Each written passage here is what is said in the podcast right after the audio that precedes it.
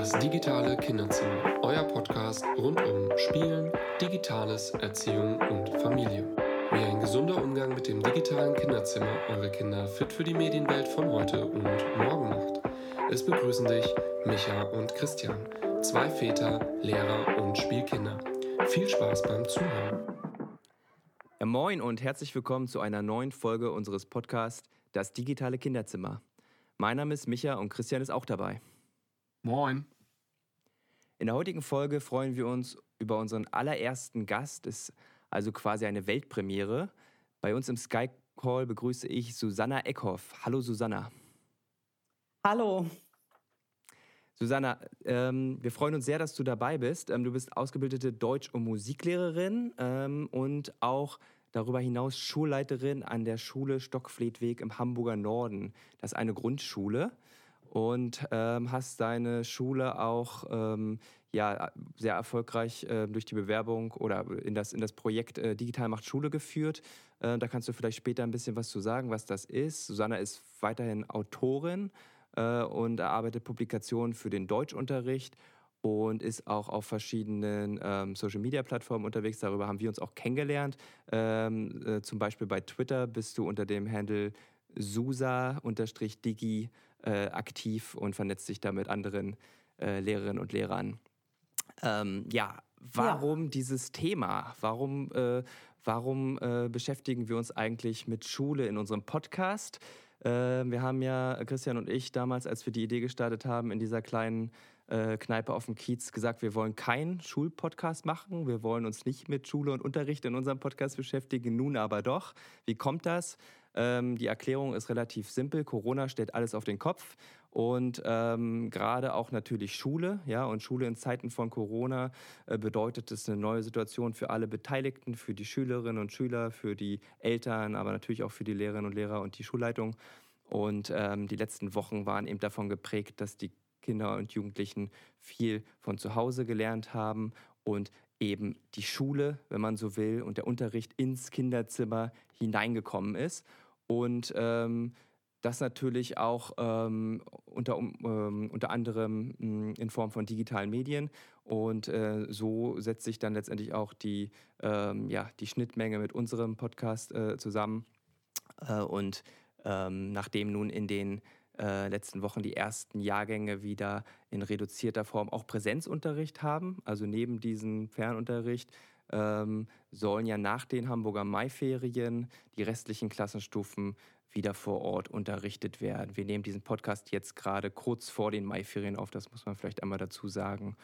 Mm, und ja, diese, dieser Präsenzunterricht unter Berücksichtigung aller Vorgaben ähm, wird äh, ja von, konkret von Schulleitungen organisiert. Das ist die Aufgabe von Schulleitungen und deswegen, deshalb, liebe Susanna, schön, dass du heute da bist. Wir freuen uns sehr und wir wollen direkt ins Thema einsteigen. Ja, ich freue mich auch sehr.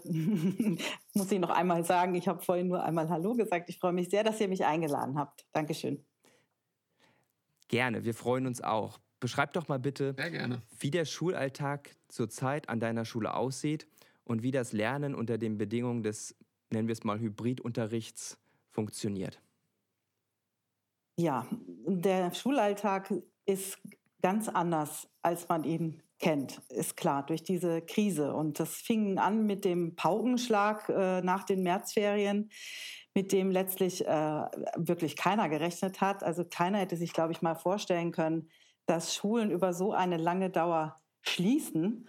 Und ähm, ja, und das alles runtergefahren wird. Und wir sind da total ins kalte Wasser gesprungen an, zu dem Zeitpunkt und haben dann quasi an dem Wochenende, bevor es losging, äh, alles organisiert mit Notbetreuung und ähm, Kollegen und Material. Und ja, und irgendwie muss man sagen, haben wir so eine Routine tatsächlich ein bisschen entwickelt, auch jetzt in, diesem, in, diesen Unter, in dieser Unterrichtsform aber ich muss auch dazu sagen, wir wünschen uns sehr den mhm. ähm, Alltag zurück mit den Kindern.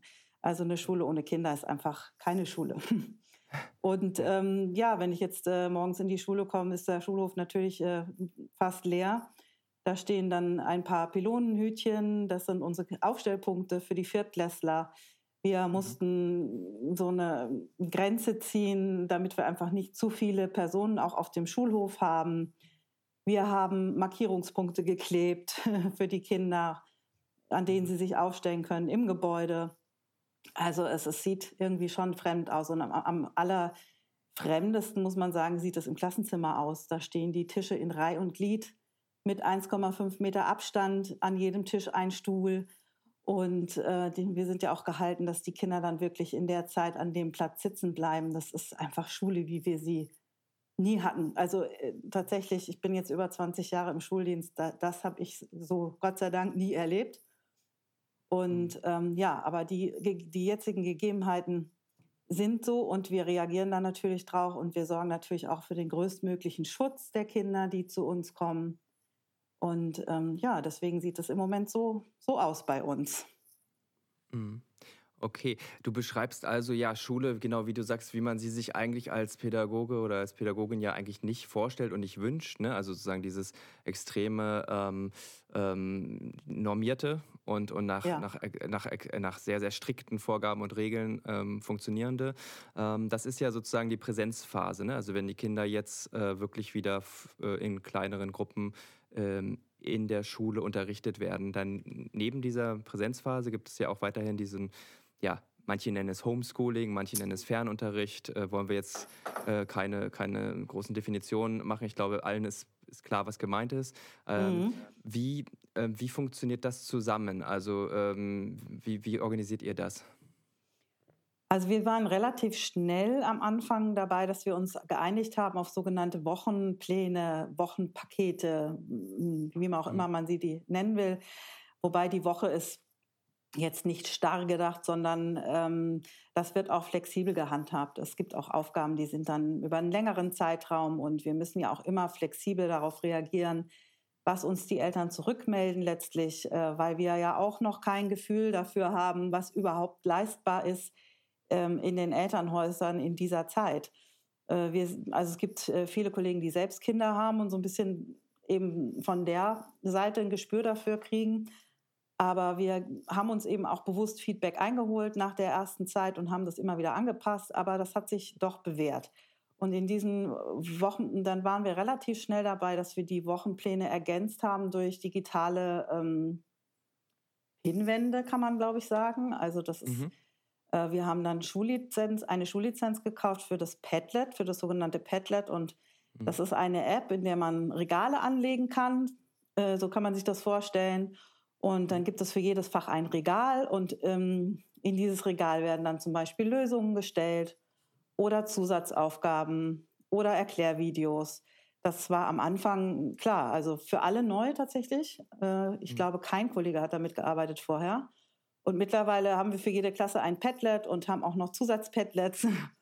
Und ähm, äh, ja, und haben uns da relativ schnell eingearbeitet und ähm, eben unsere Wochenpläne durch diese digitalen Möglichkeiten ergänzt. Aber ich glaube, da gehen wir auch später noch drauf ein. Aber mh, mm, ja, wir haben auch noch Anton ja. angeschafft als App. Das ist das, mhm. der zweite digitale Baustein. Ähm, das ist eine App, in der Kinder ähm, ja, Übungen machen können auf verschiedenen Niveaustufen, die auch nicht so viel nebenher anbietet an Spielchen und bunten Bildchen und Ablenkungsmanövern, sage ich jetzt mal. Ähm, und man kann sehr individualisiert damit auch Aufgaben geben. Aber man muss eben auch immer sagen, wir steigen da gerade ein. Und ähm, für uns als Grundschule ist es eben wichtig, den Kindern erstmal auch das analoge Material zur Verfügung zu stellen in Form von Materialpaketen, die wir ihnen dann wirklich wöchentlich packen. Und dann gibt es so einen Tauschtag, da wird dann zurückgegeben und abgeholt. Verstehe. Und ähm, du hast ja jetzt schon so ein bisschen skizziert, wie das äh, oder welche Rolle das Digitale dabei spielt. Ne? Also es gibt gewisse ähm, Apps und, und Webseiten, die ihr einsetzt und ähm, für die ihr jetzt auch kurzfristig äh, dann die entsprechenden Lizenzen besorgt habt. Ähm, ähm, wie ist es denn ähm, in, innerhalb des Kollegiums? Hat sich da auch was verändert? Also ähm, arbeitet ihr, ihr müsst euch ja auch irgendwie austauschen, könnt euch ja nun nicht immer in, in, in Konferenzen treffen oder in, in, in den, sagen wir mal, in den normalen Arbeitsgruppen. wie läuft das da ab? Ja, das war sehr spannend. Wir haben tatsächlich unsere erste Videokonferenz direkt am Montag nach den Ferien angesetzt und haben uns einen Test-Account besorgt bei einem System, von dem wir hörten, dass es stabil ist, mit, mehr, mit äh, einigen Leuten und waren, also haben das wirklich auch erstmal freiwillig gemacht oder haben gesagt, ne, keiner muss, ihr kriegt die Informationen auch über einen anderen Weg und ähm, es waren alle da. Und das war irgendwie ein tolles Gefühl, so auch ein Zusammengehörigkeitsgefühl, dass äh, sich alle gesagt haben, Mensch, äh, wir wollen uns aber auch sehen und wir wollen da jetzt dabei sein und da werden wichtige Sachen besprochen und wir probieren es jetzt einfach mal aus. Mhm. Ähm, da erlebe ich gerade eine große Bereitschaft und Offenheit und ähm, das hat sich ähm, bei uns etabliert. wir äh, machen also wöchentlich jetzt eine Videokonferenz mit allen Kollegen und die sind dann wirklich, äh, ja, teilweise sind die auch dann in der Notbetreuung und gehen dann mal raus oder wechseln sich ab. Also mhm. ja, wir äh, schreiben kleine Protokolle, damit das auch nachvollziehbar ist. Und, und das hat sich schon, also das hätte sich vor den Ferien, glaube ich, noch, äh, da hat man überhaupt nicht drüber nachgedacht. Ja. Aber das, das klingt ja nach einem, also erstmal finde ich das richtig, richtig toll, dass dann auch alle dabei sind und nicht äh, sich Leute irgendwie da doch rausziehen und irgendwie, ja, ne, wie das dann so manchmal ist. Ähm, ja. Vielleicht auch mit vorgeschobenen Argumenten manchmal dann irgendwie an sowas nicht teilnehmen. Ähm, das klingt auch nach, äh, nach viel Innovation, was da jetzt in kurzer Zeit irgendwie geschieht. Ähm, und ähm, das, das finde ich erstmal total spannend. Werden wir sicherlich nachher noch, ähm, noch, noch weiter ähm, drüber sprechen. Eine Sache wollte ich dich noch fragen zu diesem, ja, zu dieser Frage, des, es gibt jetzt so, so, einen Begriff, der immer so kursiert, digitales Lernen, den kann, muss man kritisch sehen, weil er einfach verkürzt, verkürzend ist und so, aber da kann man sich, glaube ich, auch was darunter vorstellen. Es gibt in Deutschland, aber auch in, im Ausland ähm, Beispiele für Schulen, die ihre, ihren Schülern den, den normalen Stundenplan anbieten. Das sind jetzt nicht unbedingt Grundschulen, das sind oftmals weiterführende Schulen, aber ähm, ich würde gerne deine Meinung mal dazu haben. Und zwar sieht das so aus, die Kinder kommen dann morgens um acht an ihren Platz, also im Zuhause, setzen sich hin, haben dann 45 Minuten Mathe, dann erzählt der Mathelehrer was und, und, und macht irgendwie ähm, seine, seine, sein Tafelbild und danach kommen und, und, und stellt Fragen, danach äh, ist fünf Minuten Pause, dann ist 45 Minuten Deutsch und dann, ne, und, also, und so weiter, bis mittags ja. oder so. Ja. Und das dann fünf Tage die Woche. Und da gibt es Beispiele, ich habe mir ein paar angeguckt, auch einige äh, deutsche Auslandsschulen machen das. Und ähm, und die ähm, stellen, also diese Schulen, die das machen, stellen das eben nach außen hin auch et als ja, etwas Erstrebenswertes dar. Ich würde mhm. deine Meinung gerne dazu einmal hören, was, wie du das siehst. Ob das ähm, etwas Erstrebenswertes ist oder ob so ein Fern- oder beziehungsweise so ein Hybridunterricht, den wir jetzt haben, oder auch so ein Fernunterricht, den wir hatten, ähm, so gestaltet oder anders gestaltet werden sollte? Ja, ich würde sagen, also spontan würde ich sagen, in Maßen, in, mhm. in, in, großen, also in Maßen bedeutet, ähm, dass wir das tatsächlich jetzt auch schon machen, dass wir uns zu festen Zeiten mit den Kindern verabreden äh, in mhm. einer Videokonferenz und auch das läuft sehr unterschiedlich, je nachdem äh, auch, wie die Kollegen vorher schon mit digitalen Medien oder wie die sich eingearbeitet hatten. So unterschiedlich sind eben auch die Nutzungsweisen und ich finde, das muss man auch äh, so stehen lassen und akzeptieren. Und ähm, trotzdem hat sich jeder darauf eingelassen. Und mhm. ähm, bei uns in der Grundschule geht es immer als allererstes um die Bindung äh, mit den Kindern. Also wenn die sich sehen, auch per Video, dann sind die erstmal happy und dann ist eine entsprechende Reaktion da und dann wird geplaudert und dann äh, muss man ja auch erstmal diese die Regeln äh, mit ihnen festlegen, ne? weil bei einer Videokonferenz können nicht alle gleichzeitig reden und äh, wir ja, ja. haben ja wirklich quirlige, kreative Kinder und ähm, ja, die freuen sich einfach, wenn sie sehen, wenn sie sich sehen. Aber ich kann mir nicht vorstellen, dass sie nach Stundenplan Unterricht haben, 45 Minuten, weil das schaffen die gar nicht. Und das, das wollen wir denen auch gar nicht abverlangen. Also mhm. äh, ich hm. glaube, es wird immer so sein, dass der Präsenzunterricht bei uns einen, einen, großen Anteil haben muss, weil wir die Bindung und die Nähe die, zu den Kindern einfach persönlich aufbauen müssen. Das brauchen die im Grundschulalter ganz doll, den Bezug zu ihrem Klassenlehrer oder zu ihren Lehrern als Sicherheit, als Struktur und das kann, glaube ich, eine Videokonferenz nicht ersetzen. Trotzdem mhm. kann man drüber nachdenken, wie man im Fernunterricht die Kinder zusammenhält und auch mhm. den Kontakt hält über diese Medien. Das, dafür sind die natürlich wunderbar geeignet. Mhm. Alles klar. Ich hätte noch eine, eine Frage, vielleicht greife ich damit aber auch so ein bisschen, bisschen vorweg. Jetzt ähm, hast du ja äh, beschrieben, wie ihr im, im Kollegium euch da ziemlich schnell schon am ersten Tag, ähm, nachdem die Schulen geschlossen waren, euch auf so eine, so eine ähm, Konferenzplattform ähm, da dann die, die Konferenz gezogen habt. Ähm, würdest du sagen, dass ihr auch, auch wenn es wieder ähm, quasi einen, einen normalen Zustand äh, wieder gibt nach Corona, ähm, glaubst du, dass solche, solche Sachen dann, wenn sie mal etabliert sind, dann auch bleiben? Oder glaubst du, dass man wieder zu alten Strukturen zurückkehrt? Ich würde jetzt mal behaupten, dass was davon bleibt. Und das wäre auch, also ich glaube, dass man einfach auch die Vorzüge dieser technischen Möglichkeiten jetzt kennenlernt. Ähm, wir haben ja doch oft einen sehr äh, straff organisierten ähm, Tag und ähm, wir haben begrenzte Räumlichkeiten für die Dinge, die wir gerne oder die wir gerne machen wollen, sei es Teamkonferenzen oder ähm, andere Zusammenkünfte. Und ähm, es ist durchaus denkbar, dass man sich auch ähm, in einer Videokonferenz zu einem Treffen verabredet, um Dinge zu besprechen. Und ähm, dann hat eben jeder die Möglichkeit, das von dem Ort zu machen, an dem er gerade ist. Und man verabredet sich zu einer Zeit. Das kann ich mir schon vorstellen, dass das bleibt.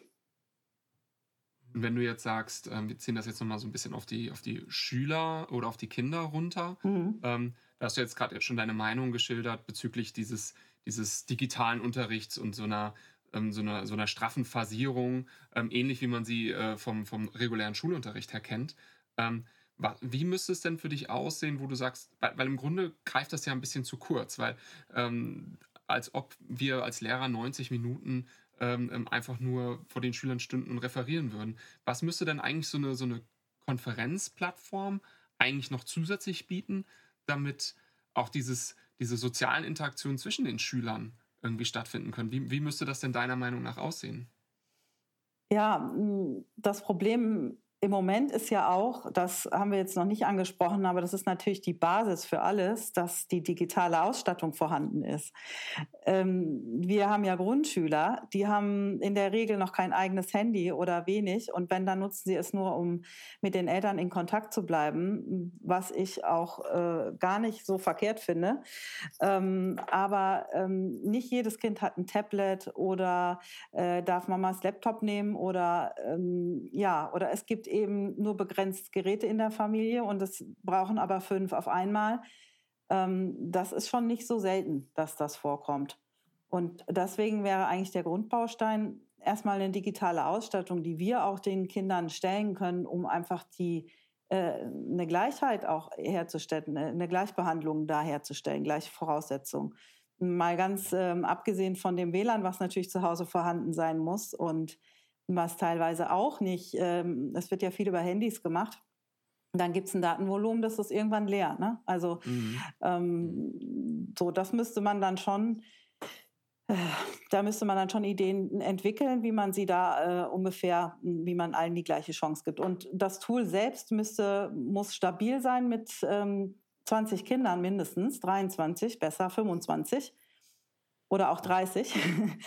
Und ich sag mal, wenn wir die mit den Endgeräten, die wir ihnen ausleihen, so fit machen können, dass die wissen, wie man was zeigt oder wie man seinen Bildschirm freischaltet oder hm, ich, ich denke da eher an die größeren, die haben da ja auch Lust drauf und denen traue ich das auch zu, hm, dann kann man da schon einige Dinge mit, äh, mit veranstalten und auch äh, Unterricht machen. Und es gibt ja auch äh, Tools, wo man Gruppen einteilen kann, beziehungsweise äh, lassen unsere Kollegen die Kinder manchmal dann auch am Ende einfach noch ein bisschen unter sich. Und die fragen dann, mhm. wann gehst du denn endlich? so. Ach cool, super. Also sie schalten sich dann als Organisator nicht ab, aber ähm, mhm. sie schalten den Ton aus und die Kinder dürfen noch ein bisschen reden. Aber ja, als Unterrichtstool müsste es vor allen Dingen stabil sein. Mhm. Erstmal. Ja, das finde ich toll, dass du das aber auch so ansprichst. Ne? Also, dass man das auch auch so sehen muss, ne, dass es natürlich diesen, diesen, immer noch diesen Bedarf der, der Kinder gibt, sich irgendwie, irgendwie auszutauschen. Ich habe das ja in einer Podcast-Folge auch schon ähm, geschildert, wo es, also un, unsere ältere Tochter ist, ist drei, wird jetzt bald vier. Ähm, aber auch für sie ist es tatsächlich irgendwie wichtig, sich mit anderen Kindern irgendwie auszutauschen. Und, und das hatten wir dann auch über so eine, so eine Videokonferenz letztendlich. Ähm, kriegen wir das einmal die Woche hin. Ähm, jetzt hast du ja schon beschrieben, dass die, die Kinder zu Hause die entsprechenden Endgeräte eigentlich bräuchten, gegebenenfalls gestellt von, von der Schule ähm, und natürlich dann auch die, die weitere Infrastruktur in Form von WLAN ähm, ähm, gegeben ist. Wenn, wenn wir jetzt mal uns diesen, diesen, ähm, diesen Schreibtisch in Anführungszeichen oder diesen Arbeitsplatz des Kindes dann mal anschauen, weil ähm, wie müsste der denn jetzt eigentlich aussehen? Ähm, ja. Was, was, fehlt denn da noch? Also Sie brauchen auf jeden Fall einen Platz, an dem Sie schreiben können und äh, äh haptisch was machen können. Also es läuft ja wirklich viel von der Hand in den Kopf in, die, in, in der Grundschule. Ne? Die Kinder müssen basteln, schreiben, ähm, ein Buch in der Hand haben. Also sie brauchen einen Platz, an dem sie wirklich sitzen und schreiben können. Sie brauchen aber vielleicht auch einen Platz, an dem sie lesen können, weil da, das macht man eventuell an einem anderen Platz lieber als auf dem Stuhl am Schreibtisch. Und die Ausstattung, die stelle ich mir so vor wie ein Utensilo. Da gibt es so ein bestimmtes aus dem schwedischen Möbelhaus. Oder das kann man auch selber basteln zum Beispiel. Schön, mhm. wunderschön aus Klorollen. Und ähm, da sind dann die Stifte drin und eine Schere und Klebe auf jeden Fall. Und ähm, das Utensilo, was ich so im Kopf habe, das hat hinten noch ein großes Fach und da passt nämlich genau ein Tablet rein. Hm. Und ah, ähm, cool. wenn das in Zukunft Standard wäre, dass äh, die Stifte und der, der, die Klebe und die Schere sich mit dem Tablet verbinden am Arbeitsplatz, dann hm. wäre schon viel gewonnen. Und für Kinder, die eben auch, äh, also man braucht auch eine gewisse Ruhe und Atmosphäre äh, zu Hause. Und das stelle ich mir gerade im Kinderzimmer, wenn, weil, wenn ich jetzt an, eure, äh, an euren Titel denke, schwierig vor und manche mhm. äh, Familien leben ja auch sehr beengt, dann gibt es zum Beispiel noch diese, wir nennen sie Mickey-Mäuse, das sind diese Kopfhörer, ja. die einfach ein bisschen Schall schützen, die man dann auch mal aufsetzen kann. Ja, wenn man mhm. so eine kleine Ecke schaffen kann, ist schon viel gewonnen. Und dann reicht auch eine, die Ausstattung drumherum, also eine kleine Ausstattung drumherum. Ja, das klingt doch, klingt auf jeden Fall schon mal so, als, ähm, als könnten, könnte man das zu Hause oder die meisten Haushalte irgendwie zumindest ähm, basteln und, und entsprechend ähm, ja, den Kindern zur Verfügung, zur Verfügung stellen. Aber auch, aber auch da, das trifft natürlich auch nicht auf alle, auf alle Kinder zu. Also da müsste man, wenn man, wenn man ehrlich ist und wenn das jetzt eigentlich ein, eine anhaltende Situation ist, ähm, um da eigentlich auch so eine Gleichbehandlung zu gewerkstelligen, müsste man da ja vielleicht auch in die Familien reingehen ähm, und, und schauen, wo da noch Unterstützung äh, nötig ist. Ja, also Hamburg versucht ja gerade, das ein Stück weit zu realisieren. Also ich erlebe Hamburg gerade als ähm, sehr flexibel in der Hinsicht, ähm, auch gestützt durch dieses äh, Projekt Digital macht Schule, gibt es da einfach einen, einen Kreis von Menschen, die sich sehr engagieren für das digitale Lernen und äh, eben wissen auch um die Problematik und deswegen ähm, werden jetzt auch nochmal zusätzlich Gelder vom Bund bereitgestellt und ähm, um eben zu ermöglichen, dass wir Kindern auch Geräte ausleihen können. Ähm, wann das der Fall ist, das wissen wir noch nicht, bestimmt nicht nächste Woche. Im Moment sind das, gibt es lange Lieferfristen, aber wir bleiben da optimistisch und dann könnte ich mir eben vorstellen, auch eine Abfrage zu machen unter den Eltern und zu schauen, wer braucht denn dringend eins und ähm, ja, einfach zu gucken, dass wir das so nach und nach hinkriegen, die Kinder auszustatten, wenn das jetzt wirklich noch äh, viel länger geht, die Kinder auszustatten, die jetzt mhm. keine Möglichkeiten haben zu Hause. Aber es ist natürlich immer verbunden mit, dem, mit der Präsenz vor Ort, weil wir müssen ja oder wir fühlen uns ja auch verantwortlich dafür, die Kinder in die Geräte einzuführen und in die Möglichkeiten und, und ihnen den Umgang damit beizubringen. Äh, zumindest für die Dinge, die wir äh, als Schule nutzen wollen. Und so sind die Geräte mhm. ja dann auch bespielt. Und deswegen müsste man dann schon eine Vorlaufzeit in der Schule haben, wo man sich mit, den, mit der Technik beschäftigt, bevor man sie dann mit nach Hause gibt. Nun ist ja die Technik das eine. Ne? Also das äh, ist, glaube ich, klar geworden, dass es da unterschiedliche Voraussetzungen gibt und manche äh, Familien einfach nicht ähm, ja, den, den, den, den, den Zugriff oder den Zugang für die Kinder so bereitstellen können wie andere. Ähm, es gibt ja sicherlich aber auch in dieser Situation jetzt, in dieser besonderen Situation noch andere, sagen wir mal, Stressoren, Stressfaktoren ähm, oder, oder äh, Aspekte, die die Situation für die Grundschulkinder, ne, also für eure, für deine Kinder, ähm, eine, besonders ähm, schwierig machen. Was sind, da, was sind da die Erfahrungen, die du oder die ihr da in den letzten Wochen gemacht habt? Ja, also das ist eben einmal die Situation, dass die Eltern alles Mögliche unter einen Hut bringen müssen jetzt zu Hause. Mhm. Ähm, mhm. Homeoffice, ähm, Homeschooling, äh, ähm, nie dagewesene äh, Herausforderungen, ähm, Lerninhalte, Arbeitshefte ähm, und nebenher noch den ganzen, äh, ja, den ganzen Alltag.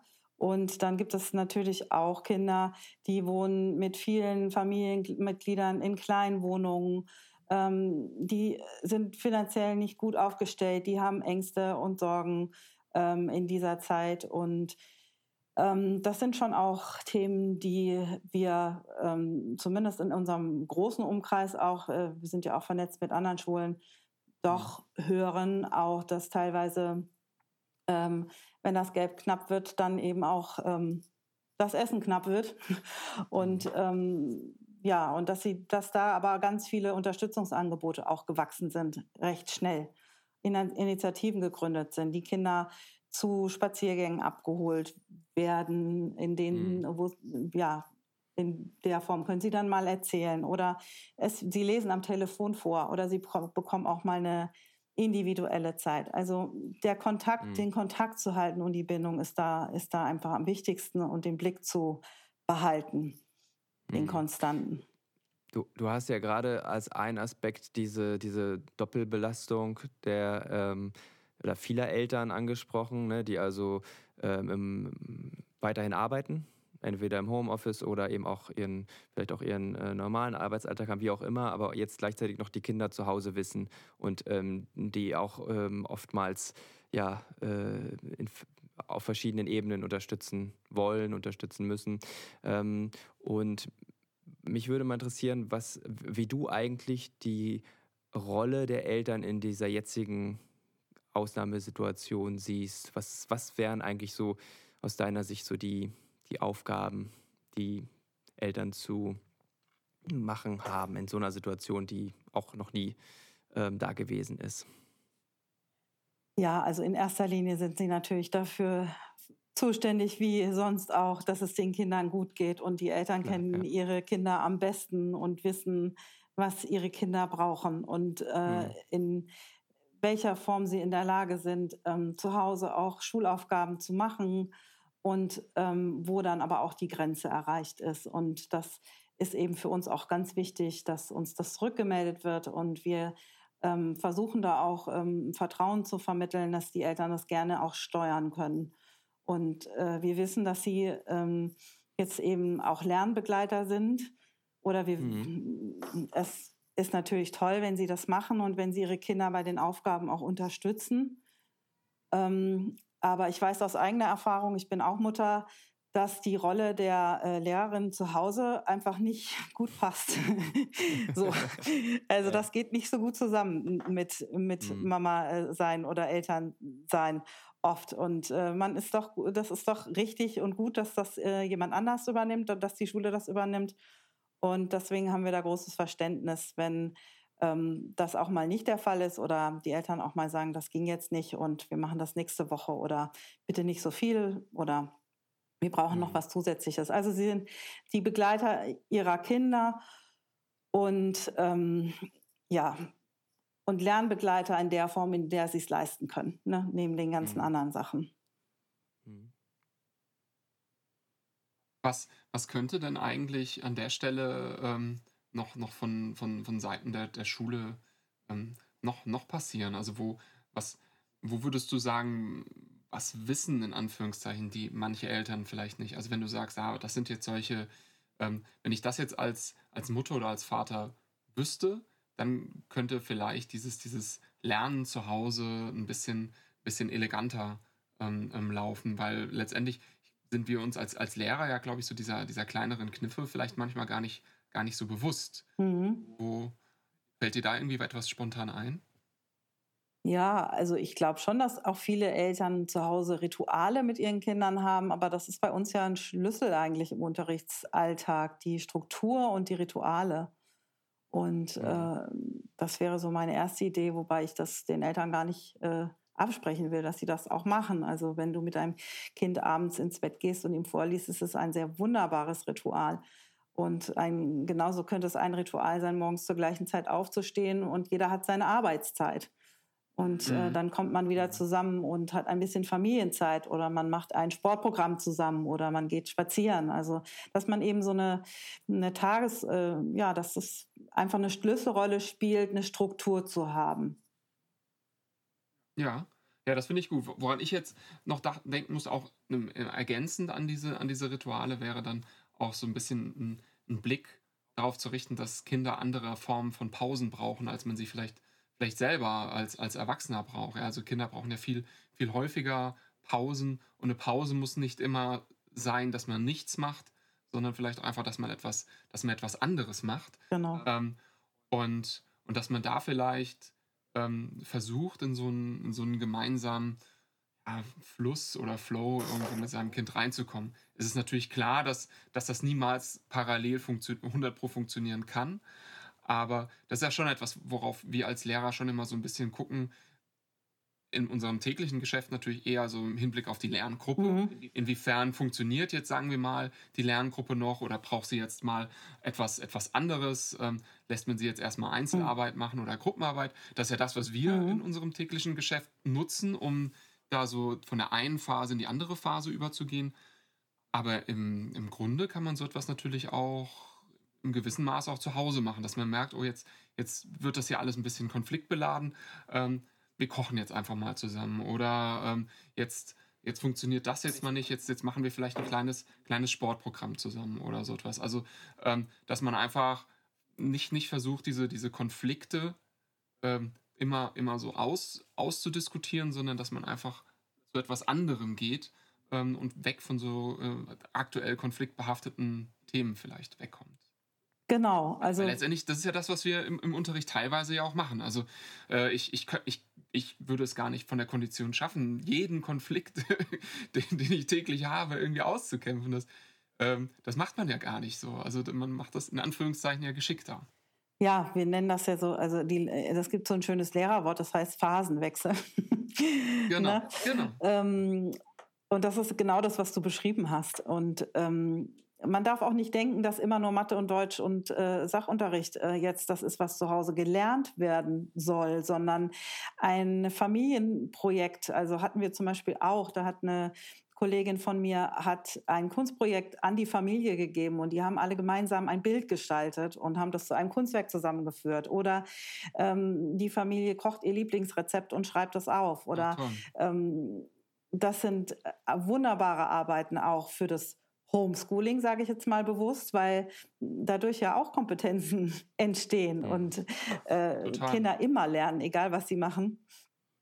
Äh, und deswegen, aber du hast äh, natürlich völlig recht, es muss Entspannungspausen geben, es muss Bewegungspausen äh, geben, ja, in welcher Form auch immer und je, je nachdem, was man zur Verfügung hat. Aber es gibt ja zum Beispiel auch tolle Online-Angebote von ähm, Menschen, die so kleine Sportprogramme machen für Kinder ja, dass man da einfach Abwechslung ein bisschen reinbringt und damit auch ein bisschen die Schärfe rausnimmt.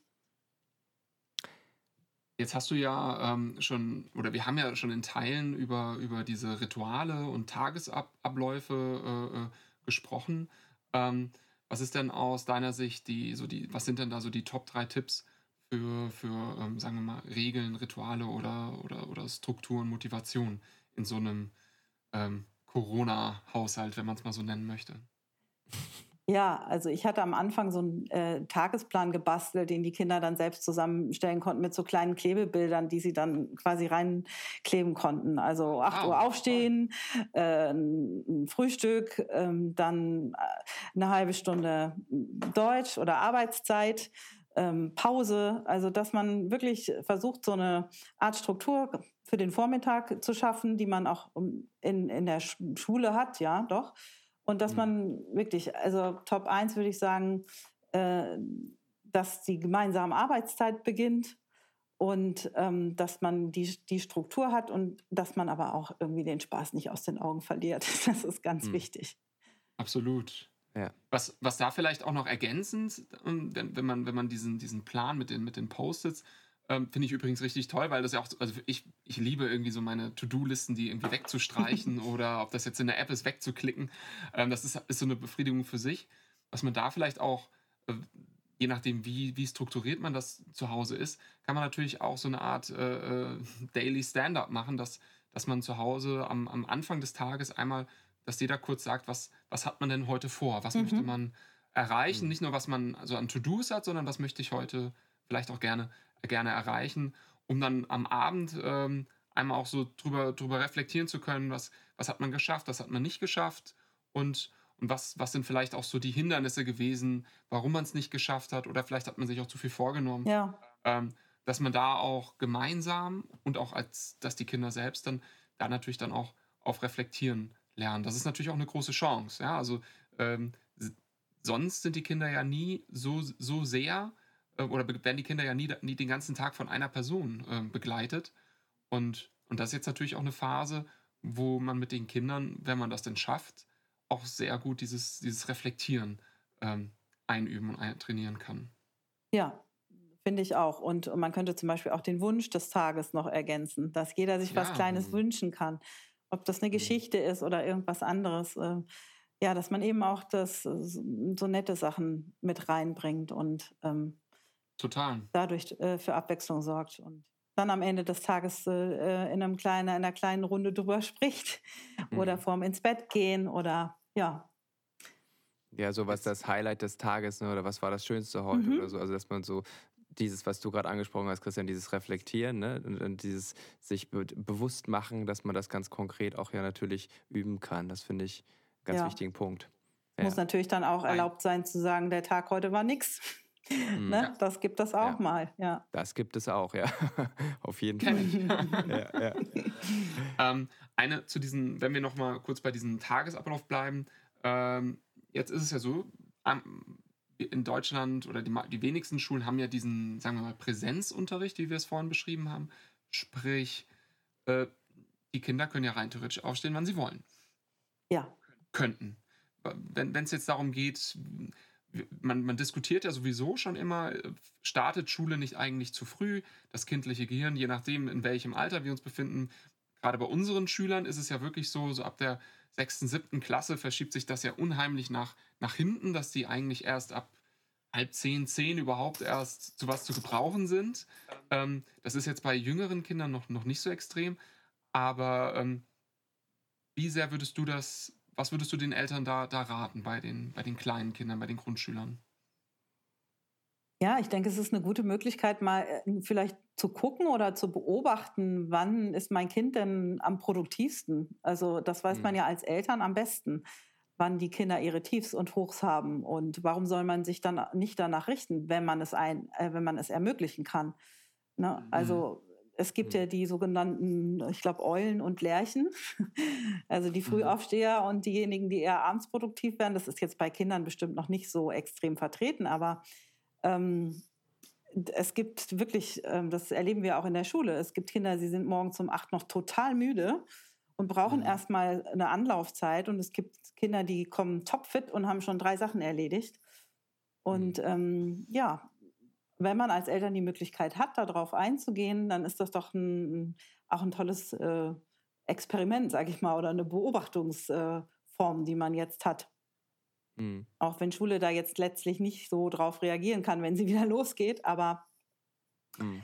ja, aber wie gesagt, ich würde es halt trotzdem, ich würde es dann auch nicht jeden Tag eine andere Uhrzeit empfehlen. Ich würde trotzdem gucken, mhm. dass, dass die Struktur da vorhanden ist, auch wenn man erst um 10 mhm. anfängt. Okay. Du hast vorhin ähm, eine Sache gesagt, die ich sehr ähm, nicht nur spannend finde, sondern auch unglaublich wichtig. Nämlich da ging es so ein bisschen darum, was neben Deutsch, Mathe, Sachkunde noch wichtig ist. Ne? Also dass man zum Beispiel mal ein gemeinsames Familienerlebnis ähm, hat oder dass man ein kreatives Produkt erstellt und, und, und. Und ähm, das ist, denke ich, auch etwas, was äh, jetzt gerade, ähm, ja, ne, also wofür diese Zeit jetzt eine Chance auch ist oder wäre. Ne? Also dass man eben nicht nur sich auf, den, ähm, ähm, auf die Fächer konzentriert, sondern durchaus auch diese Möglichkeit jetzt oder diese, diese ähm, sagen wir mal, diese besondere Situation nutzt und da auch ähm, Kindern die Möglichkeit gibt, sich eben auch gerade zu Hause dann eben auch anders ähm, mit, mit der Welt auseinanderzusetzen und ähm, zum Beispiel kreative Lernprodukte ähm, erstellt, das, was du da, was du vorhin auch angesprochen hast. Ähm, also finde ich einen ganz wichtigen Punkt, wollte ich nur nochmal unterstreichen. Das versuchen wir bei uns auch äh, umzusetzen und ähm, bringt den Kindern viel Freude und sie lernen ähm, dort auch wichtige Sachen und ähm, entwickeln wichtige Kompetenzen weiter. Ähm, ich habe noch mal eine Frage, die so ein bisschen auch äh, ja eher vielleicht so auf das System Schule guckt. Ähm, und zwar ist es ja so, dass durch diese besondere Situation, äh, durch diese äh, Pandemie viele Dinge, die jetzt in den letzten Jahren oder vielleicht kann man sogar sagen Jahrzehnten äh, mittlerweile zur gesellschaftlichen Normalität geworden sind, momentan auf den Prüfstand gestellt werden. Also ich denke da zum Beispiel an sowas wie Dienstreisen. Ja, es war also für viele Menschen total gang und gäbe, dass man irgendwo mal schnell hingeflogen ist von Hamburg nach München oder von äh, oder von Hamburg nach äh, Paris, um dann eben bei einem Meeting dabei zu sein und am nächsten Tag wieder zurückzufliegen. Mm, nun geht das durch Corona nicht und jetzt geht gehen auf einmal eben das, was ihr bei euch an der Schule ja auch äh, erfolgreich umsetzt, ähm, sowas wie Videokonferenz und man merkt, aha, das funktioniert ja auch. Ist vielleicht nicht immer das Gleiche, aber selbst die Staats- und Regierungschefs treffen sich jetzt äh, mittlerweile also im virtuellen Raum. Ähm, wie, also meine Frage zielt darauf ab, ähm, Dinge, die wir jetzt kritisch hinterfragen im, im verschiedenen gesellschaftlichen ähm, Sphären, ähm, kann man ja auch letztendlich auf, ähm, auf Schule runterbrechen. Und man könnte sich Schule angucken und sagen, ja, gibt es da Dinge, die, die vielleicht ähm, überdacht werden können oder die man kritisch hinterfragen könnte. Ähm, als ein Beispiel wäre, äh, könnte man ja nennen, zum Beispiel die Aussagekraft und auch die Funktion von Noten. Ähm, was meinst du dazu? Ist das ähm, gerade jetzt auch in diesem Zeitraum, wo wir ja über, über diese ähm, Leistungen auch nur bedingt, äh, also die Leistungen oder die Lernprodukte, die erstellt werden zu Hause, ja auch nicht immer sagen können, wer hat das jetzt eigentlich gemacht? Ne? Also ja. äh, ist das wirklich der Schüler, der es gemacht hat oder die Schülerin? Hat das die Mami alleine gemacht oder haben die das zusammen gemacht? Ähm, wie siehst du das mit den Noten? Und ich weiß ja, in der Grundschule gibt es ja auch Noten ja. dann. Äh, ich glaube, ab der dritten Klasse kann man da wählen bei euch. Was ist da deine Einstellung zu? Ja, es ging ja vor Corona schon eigentlich eher äh, weg von den Noten. Also es gibt bei uns eine Kombination aus Noten äh, und Kompetenzen. Und die Kompetenzen haben auch lange schon ihren festen Platz bei uns auch in der Rückmeldung. Ähm, und ich denke, dass die Zeit jetzt noch mal mehr äh, darauf äh, hinweist, dass Noten einfach nur ein Baustein sind. Also sie geben viel Sicherheit, weil es, glaube ich, eine Zahl ist und man ist an dieses System gewöhnt und kennt das seit Jahrzehnten und deswegen weiß man, wie man es einzuschätzen hat. Und ich glaube, hm, bei einer Kompetenz hm, ist es manchmal noch schwierig, das äh, zu verstehen. Da sind dann Kreuzchen und da steht dann im Wesentlichen oder vollständig erreicht, ja, was bedeutet das? Aber ähm, wenn man das ein bisschen transparenter noch machen kann oder und wenn man das mehr etablieren kann in Zukunft, dass es eben nicht darum geht, dass die Kinder bewertet werden mit Noten, sondern dass sie letztlich ähm, Kompetenzen erreichen in ihrem Lernprozess, die sie für später brauchen. Also ob wir da jetzt äh, über die motorischen Kompetenzen reden oder digitale Kompetenzen. Ähm, ne, sie müssen einen mhm. sensiblen Umgang mit den ganzen Medien lernen. Irgendwie dafür sind wir verantwortlich auch als Schule. Mhm. Und ähm, ja, wenn der wenn man das schafft, da den Blick äh, wieder drauf, noch stärker drauf zu richten, dann kann man nämlich auch die Kompetenzen, die sie durch ein Homeschooling oder so eine Zeit, äh, in der ja auch Kompetenzen gebildet werden, ähm, mhm.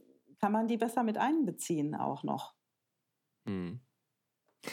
Was ist aus deiner Sicht denn das größte Problem mit diesen Noten? Also mit, mit diesen Ziffernnoten? Naja, letztendlich ist es eine Zahl. Aber mhm. das sagt, und, und, und es sagt nichts darüber aus, ähm, was genau, also wenn wir jetzt sagen, das Kind hat in Mathe eine 3, dann kann mhm. es vielleicht manche Sachen besser, manche Sachen schlechter, aber die sieht man nicht, mhm. wenn man die Zahl sieht. Und mhm. das ist das Schwierige an Noten, dass man, dass sie einfach mhm. zu dem Kind nicht gerecht werden. Ja. Würde ich jetzt sogar Und, sagen. Ja.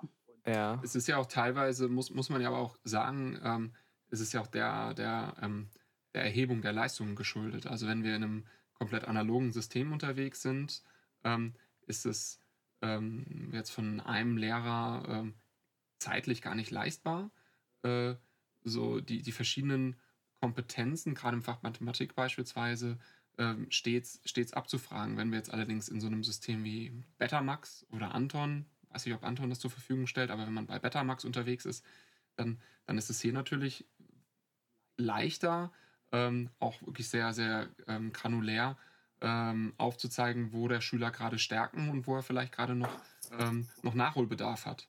Ähm, und das ist in diesem, in diesem, in, mit dieser Genauigkeit und mit, mit dieser Individualität äh, eigentlich gar nicht, gar nicht äh, so als einzelne Lehrperson machbar. Klar, man, man, man hat immer so ein, so ein Gefühl dafür, aber das jetzt so dem eine Zahl wirklich zuzuordnen, mhm. das ist natürlich sehr, sehr schwierig. Und ich glaube, ähm, ich, ich könnte mir vorstellen, dass man da vielleicht ähm, mit, mit einem, noch einem, mit einer Schippe mehr Digitalisierung ähm, dann auch einfach genauer die Fähigkeiten der, der Schüler auch ausweisen kann und dann irgendwann feststellen wird, dass diese Noten einfach auch total ungenau waren.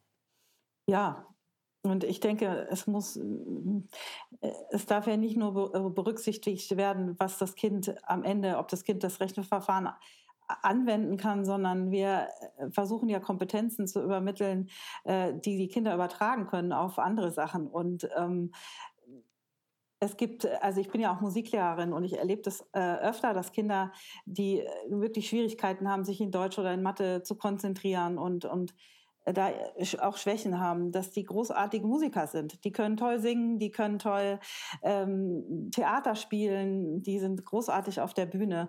Und äh, das muss mehr stattfinden auch. Und es gibt ja durchaus Schulen, die auch schon auf Noten verzichten. Und ähm, ähm, nur im Moment ist es eben noch so, dass ähm, spätestens im Halbjahr Klasse 4 in Hamburg Noten gegeben werden müssen. Hm.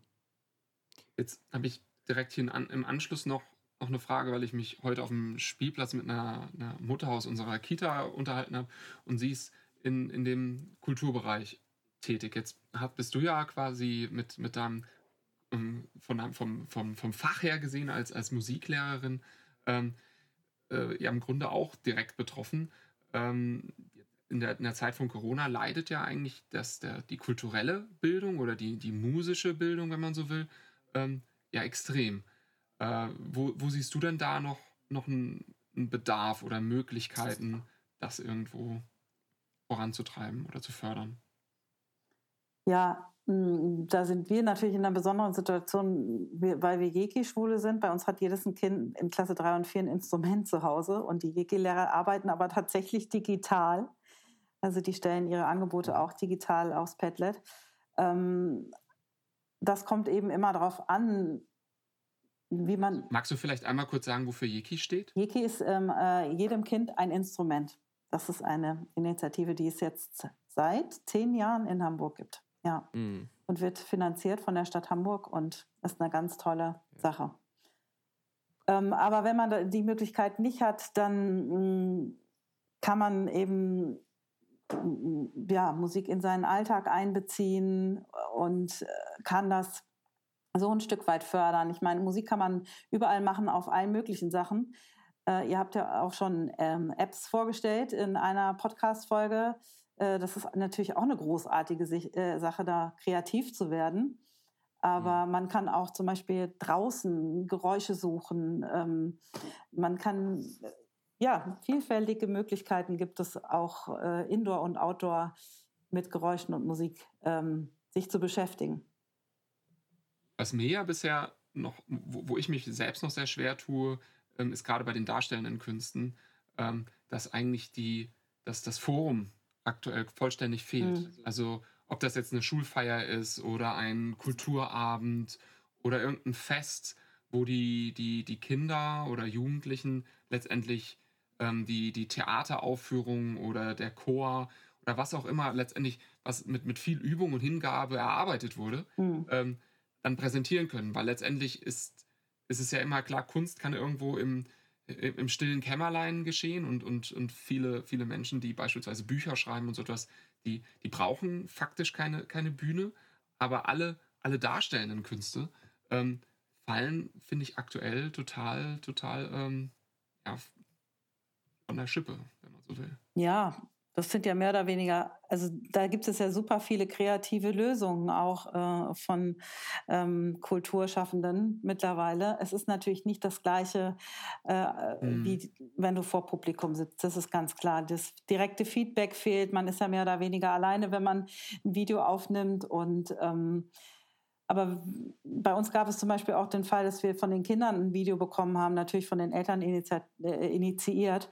Und man hat die nicht erkannt. Die haben sich da ganz witzige Verkleidungen ausgedacht, aber sie haben uns Grüße zugeschickt. Und sowas könnte ich mir zum Beispiel auch vorstellen als kleines Theaterstück, wenn man so eine Verkleidungskiste mhm. zu Hause hat. Und die Kinder ähm, machen ja gerne Rollenspiele auch ne? und lassen mhm. sich da was einfallen und wollen dann vielleicht zu Hause eine kleine Vorführung machen dass man das filmt und, und präsentiert dann eben auch in digitalen Idee. Medien. Ne? Und wenn man eben nicht möchte, dass sein Kind ähm, zu erkennen ist, dann nimmt man eine witzige Maske oder so. Und trotzdem hat es seinen Auftritt, sage ich mal. Hm. Das ist eine tolle Idee. Super. Ähm, ich würde jetzt mal zu den, zu den Hörerfragen übergehen und würde dann direkt mal mit der ersten Frage starten. Ähm, wie werden denn die Eltern, die ja keine ausgebildeten Pädagogen sind, ähm, eigentlich von, für, das, für das Lehren zu Hause, also Lehren zu Hause unterstützt? Ähm, wie, wie, wie können die Eltern da sich Unterstützung holen? Ähm, also da kann ich nur ähm, immer wieder ermutigen, die Kontakte zu nutzen zu den Lehrpersonen, äh, wirklich auch anzurufen, wenn Fragen, zu, äh, wenn Fragen sind, wenn was nicht verstanden wurde. Auch das Kind gerne, dem Kind gerne die Möglichkeit geben, mit der, der Person zu sprechen.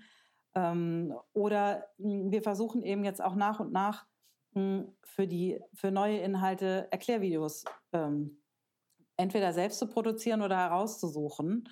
Mhm. Aber da steht zum Beispiel eine Kollegin auch am Whiteboard und rechnet das vor und erklärt das. Und solche Hilfsmittel versuchen wir den Eltern schon an die Hand zu geben. Oder dass sie eben auch mal mit Hilfe von, von Lösungen die, die Sachen kontrollieren können, Smiley daneben malen können. Äh, ja, äh, das ist das, was wir im Moment an Unterstützung bieten. Das kann man sicherlich noch ausweiten, aber dafür mhm. sind wir äh, dann doch noch nicht lange genug geschlossen. Und ähm, das ist aber sicherlich ein Punkt, an dem man in Zukunft noch weiterdenken kann. Ich muss einmal ganz kurz reingrätschen, weil ähm, Christian gerade so laissez-faire in so einem Nebensatz gesagt hat, wir gehen jetzt mal über zu den Hörerfragen. Ähm, ich wollte noch mal sagen, hey, wie cool, wir haben Hörerfragen und, äh, und äh, wir haben richtig, richtig viele Hörerfragen sogar bekommen und wir mussten aus dieser äh, Masse der Fragen ähm, wenige auswählen, die wir jetzt dir noch stellen dürfen, Susanne. Das nur noch mal so für die, die uns jetzt zuhören. Das ist also ähm, ja wirklich toll und auch vielen Dank an die ähm, Einreicherinnen und Einreicher. Ähm, vielleicht ist eure Frage ja dabei. Die erste hat Christian ja gerade schon gestellt und er macht gleich weiter mit der zweiten. Genau, und vielleicht noch eine Ergänzung zu den, zu den Hörerfragen, wenn ihr euch in unserem Podcast einmal, einmal selber hören wollt, also wenn ihr einmal diese, diese Hörerfragen quasi als Sprachnachricht einsprechen wollt, dann habt ihr über unsere Anchor Landing Page die Möglichkeit, uns hier direkt eine Sprachnachricht zu hinterlassen und dann könntet ihr euch in der nächsten Podcast-Folge dann sogar selber hören. Äh, okay, gehen wir mal zur, zur nächsten Frage, zur nächsten Hörerfrage. Ähm, wie wichtig finden Sie die Nutzung von digitalen Angeboten während des Homeschoolings? Genannt werden jetzt hier beispielsweise Zoom, Skype oder andere Apps. Ähm, geht es auch ohne? Ja, es geht auch ohne. Also wie gesagt, wir waren ja vor der Krise noch gar nicht darauf eingestellt, also wirklich digitale Angebote zu machen. Wir hatten einen Computerraum und haben die ein oder andere ähm, Lernplattform für die Kinder, auf der wir gearbeitet haben. Aber wir arbeiten ja viel analog auf ähm, ja mit Material und das ähm, soll auch so bleiben. Also äh, wenn man dann aber an die Zukunft denkt, ist es ja doch so, dass wir ähm, gehalten sind und da auch gerne die Verantwortung übernehmen wollen, die Kinder ein Stück weit ähm, zu bilden im digitalen Bereich. Und es gibt einfach wunderbare Apps äh, und Programme, die, mit denen die Kinder sehr kreativ werden können und ganz andere Möglichkeiten noch entfalten können. Und deswegen ist es wünschenswert, den Weg weiterzugehen. Aber immer äh, eben immer mit dem Blick auf eine sinnvolle Bereicherung ne? und nicht so inflationär. Mhm. Okay, kannst du vielleicht, ähm, du hast gesagt, es gibt verschiedene Apps, ein paar hattest du ja auch schon genannt. Kannst du nochmal so zwei, drei äh, ja. benennen? Also eine ganz tolle ähm, App ist zum Beispiel der Book Creator. Da kann man ähm, Tagebücher erstellen und kleine Alben erstellen und der arbeitet eben, also man kann ganz einfach Fotos einfügen, man kann kleine mhm. Sprachnachrichten einfügen, man kann zum Beispiel ein Wimmelbild abfotografieren aus seinem Bilderbuch und kann das vertonen, indem man so kleine Sprache, äh, ja, Sprachgeschichten da einspricht. Und man könnte zum Beispiel auch ein Tagebuch erstellen von der Zeit jetzt und jede Seite äh, ist ein Tag. Ne? Das ist der mhm. Book Creator, da gibt es ganz viele Möglichkeiten. Und dann gibt es eine Quiz-App, die heißt Kahoot, da kann man eigene Quiz äh, mit erstellen. Oder Stop Motion äh, habe ich jetzt auch schon von einem Schüler einen kleinen Stop Motion Film gekriegt. Das sind solche mhm. Filme, wo man den Gegenstand immer ein Stück weiter schiebt und am Schluss wird das dann sieht das aus, als würde der sich bewegen. Also mhm. das sind zum Beispiel Apps, Super. mit denen man sehr kreativ werden kann. Ja, sehr cool. Ähm, eine weitere Hörerfrage ähm, lautet, gibt es spezielle Förderangebote für benachteiligte Kinder? Wie rutscht keiner durchs Raster? Ja, das ähm, ist eine große Herausforderung, aber da müssen wir Ideen, Ideen äh, dazu entwickeln. Und wenn wir jetzt merken, dass wir die Kinder ähm, dass die große Lücken haben, wenn sie jetzt zurückkommen, das müssen wir erstmal gucken. Das können wir auch am besten in der Präsenz beurteilen tatsächlich. Ähm, mhm. Dann gibt es schon Ideen äh, seitens der Behörde oder von unterschiedlichen Schulen, dass man wie in anderen Ländern gibt es ja auch Sommercamps oder bei uns gibt es zum Beispiel mhm. auch das Sprach, Theater-Sprachcamp in den Sommerferien für Kinder, die noch ein bisschen besser die Sprache lernen müssen, dass man sowas eben auch vielleicht anbietet. Ähm, mhm. ähm, durch Honorarkräfte oder andere Kräfte äh, in den Sommerferien als Förderkurse. Mhm. Okay, vielen Dank. Ähm, und eine weitere Frage, die uns eingereicht wurde, lautet, sind spezielle Fortbildungsangebote für Lehrer geplant? Ja, also geht es, äh, wenn es um Digitalisierung geht, ähm, äh, sind vermute, auf jeden ja. Fall ähm, äh, auf jeden Fall ähm, Fortbildungsangebote geplant. Da ist Hamburg auch schon ganz aktiv. Ähm, Im Moment sind es natürlich Webinare, die angeboten werden, mhm. aber da gibt es ein richtiges Webinarprogramm, an dem die mhm. Kollegen teilnehmen können. Und wir haben aber auch die Erfahrung gemacht, dass wir ähm, einfach kleine Erklärvideos für unsere Kollegen selber aufnehmen. Mhm. Und ähm, ja, wie starte ich eine App oder wie logge ich mich da ein oder was kann ich damit alles machen und äh, dass man sowohl schulintern als auch extern ähm, die Angebote nutzt. Und ähm, wenn wir die Technik mal vor Ort haben, mhm. dann ähm, kann man auch richtig da einsteigen. Mhm. Das heißt, ähm, genau, es gibt ja, das hast du gerade gesagt, diese Webinaro-Offensive des Landesinstituts, da gibt es ganz, ganz viele Angebote. Aber das heißt, ihr plant auch dann für die mittelfristige Zukunft ähm, dann auch intern euch gegenseitig ähm, fortzubilden und, und ja. euch dort das hatten wir so in, in, kleinen Schritten tatsächlich schon angefangen vor der mhm. Krise, mhm. indem wir so Mini-Snacks in der Pause mal angeboten haben. Ich zeige dir mal was, was ich toll finde und einsetze. Ja. Das mm, ist immer sehr praktikabel und ähm, äh, nachhaltig. Super. Eine, eine letzte Zuhörerfrage habe ich noch. Ähm, was, was würden Sie sich denn von den Eltern wünschen? Also ich muss sagen, dass ich eine große Solidarität erlebe gerade und einen, einen, einen großen Vertrauensvorschuss auch in das, was wir machen, was wir so spontan auch organisieren mussten und ähm, auch da äh, Vertrauen darin, dass wir unser Bestes geben. Und ähm, das wünschen wir uns natürlich weiter. Und ansonsten mhm. wünschen wir uns einen offenen Dialog mit den Eltern, äh, gerne auch kritische Punkte. Also wenn Sie sich Sorgen machen, dass Sie sich an uns wenden und mit uns ins Gespräch gehen und mit uns konstruktive Lösungen äh, suchen. Das äh, wünschen wir. Aber ja, dass der Zusammenhalt, der jetzt da tatsächlich auf die Art und Weise doch auch noch gestärkt wurde, dass der bleibt. Gut, wir sind fast am Ende unseres Interviews angekommen. Susanna, wir haben ähm, zum Schluss noch so ein kleines Format, das kennt man von diversen Talkshows. Ähm, da gibt es so einen Satzanfang, der, äh, den wir dir gleich sagen werden. Und du bist aufgefordert, diesen Satz möglichst spontan zu beenden. Und äh, das sind drei an der Zahl. Und ich würde einfach, äh, wenn du sagst, dass du bereit bist, gleich mit dem ersten Satz starten. Sehr spannend. Ich bin bereit. Du bist bereit, alles klar. Ähm, okay, der erste Satz beginnt so. Die Corona-Pandemie hat die Schule in Deutschland